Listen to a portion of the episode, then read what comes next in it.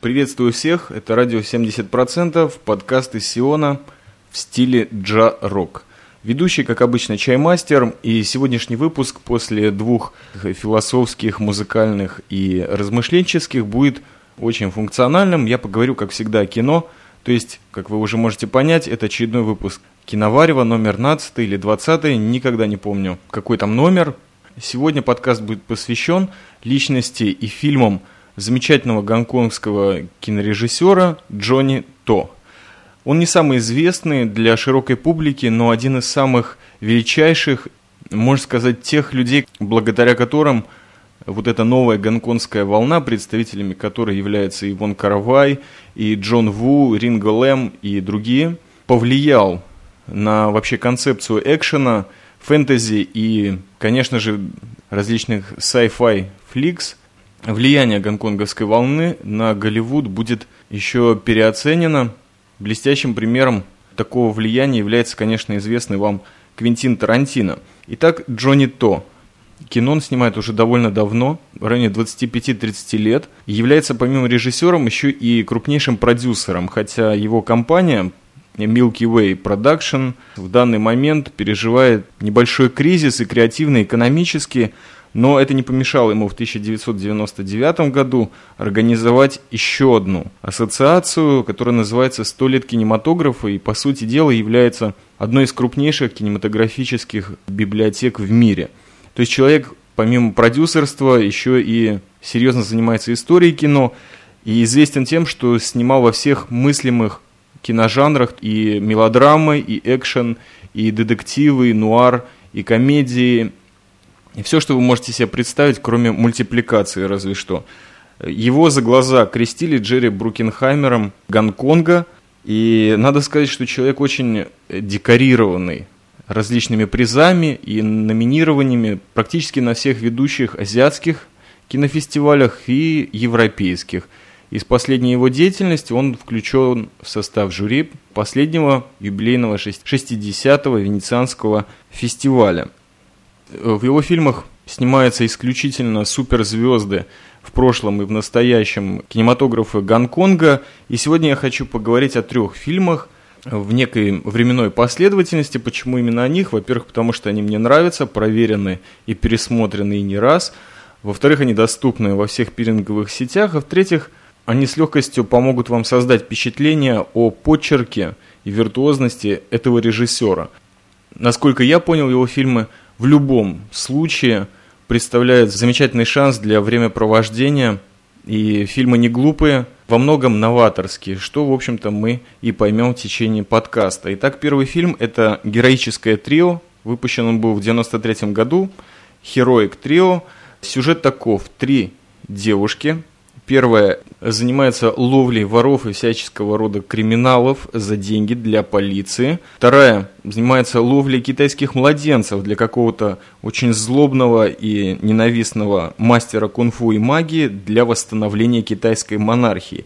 И третья – это медсестра, которая по совместительству является еще и женой очень серьезного детектива э, в этом городе, в котором все действие происходит. И тайно помогает своему мужу э, раскрывать все его дела, причем он не имеет ни малейшего представления о ее возможностях. Все эти женщины наделены очередной порцией мега и супер э, сил. Все это сливается в замечательную сказку с довольно простыми кунг-фу трюками, но хореография в этом фильме и вообще сам подход фантазии очень прекрасен. Этот фильм был создан на волне, созданной фильмом Вонга Каравая – пепел времен, где к движениям кунг-фу, к борьбе мастеров, вообще к подходу к бою была создана совершенно другая концепция, потому что ни один из актеров пепла времен не является ну, хоть каким-нибудь экспертом в кунг-фу или в других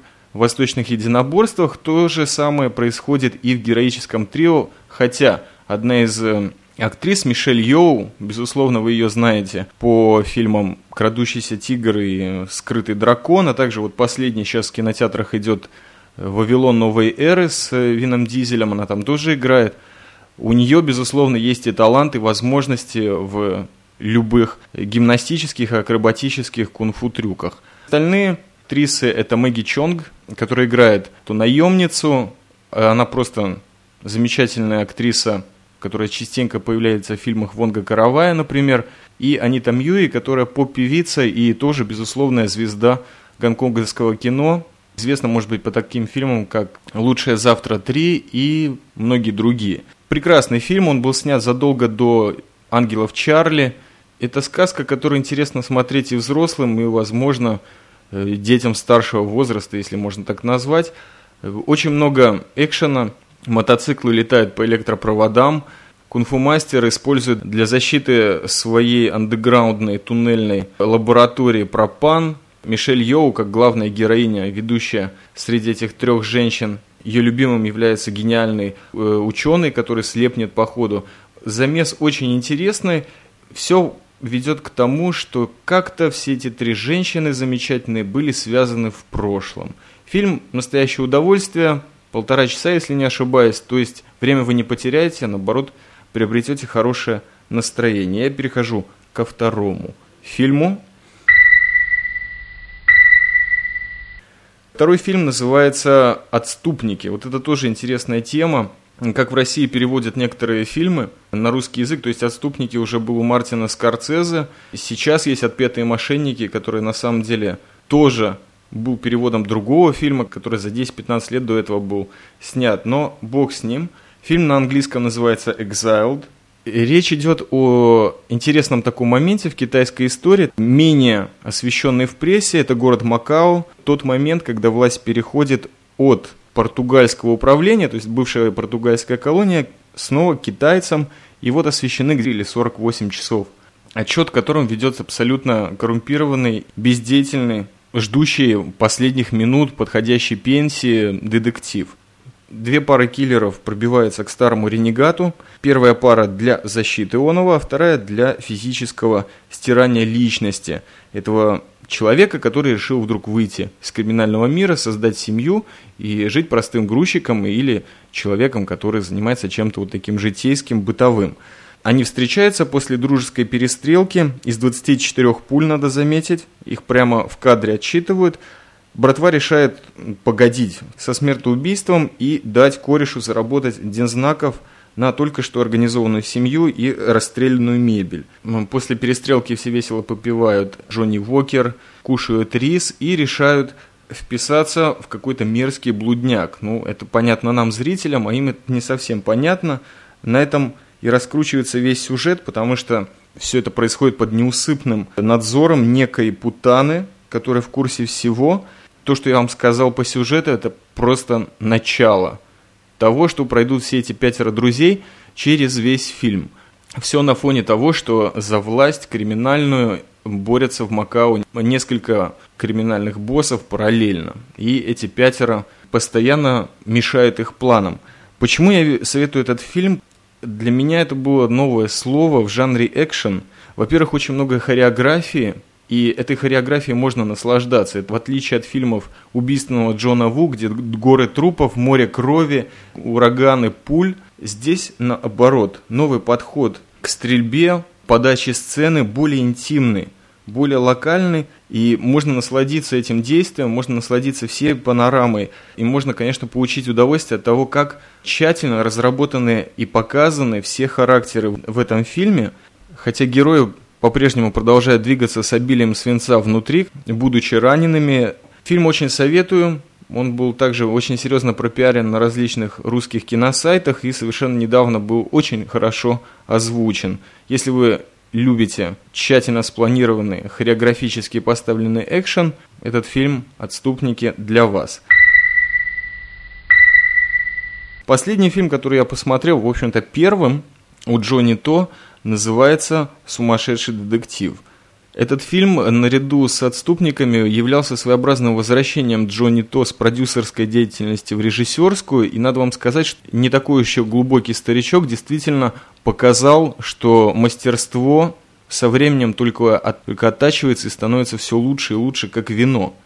Некий новичок-детектив, пытаясь распутать очень странное дело по поводу кражи пистолета и пропажи детектива, а также совершенным позднее с этим пистолетом нескольких э, налетов и грабежей, пытается раскрыть это дело с помощью отставного, вернее уволенного старого детектива, который пользуется абсолютно нетрадиционными методами. Начало фильма представляет нам этого уволенного детектива по имени Бан, в главной роли Чинг Ван Лан. Надо заметить, что этот человек просто потрясающе сыграл в этом фильме. И это именно тот вариант, когда один хороший актер, хотя он просто выдающийся на самом деле, может держать весь фильм на себе. Этот старик может показаться просто шизофреником и даже своеобразным э, криминальным Ван Гогом, потому что в начале фильма он увольняющемуся на пенсию начальнику дарит свое ухо. Человек абсолютно непонятный общается со своей несуществующей женой. Живет в более глубоком мире, одна фраза из которого всех прыгает дикий ужас. «Я вижу скрытые личности людей». И это визуально подтверждается, так как в охоте за определенным преступником он видит шесть его различных личностей. Еще пара техник – это войти в сцену убийства или криминального происшествия и войти в тело жертвы, то есть понять, как вот соскальзывал со ступенек или себя похоронить заживо, чтобы просто понять, что происходило. То есть человек входит в какой-то транс и сразу же выдает имя преступника, и все оказывается так же. Но после случая с ухом он уволен, и вот только молодой детектив обращается к нему за помощью, что, в общем-то, ставит под угрозу его карьеру и, естественно, то оставшееся э, ментальное здоровье уволенного детектива.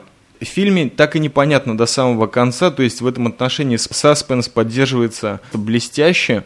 Непонятно, то ли это действительно сумасшедший детектив, то ли он не понят своими коллегами. Полицейские, присутствующие в фильме, то ли коррумпированные, то ли со своими какими-то скрытыми действительно личностями.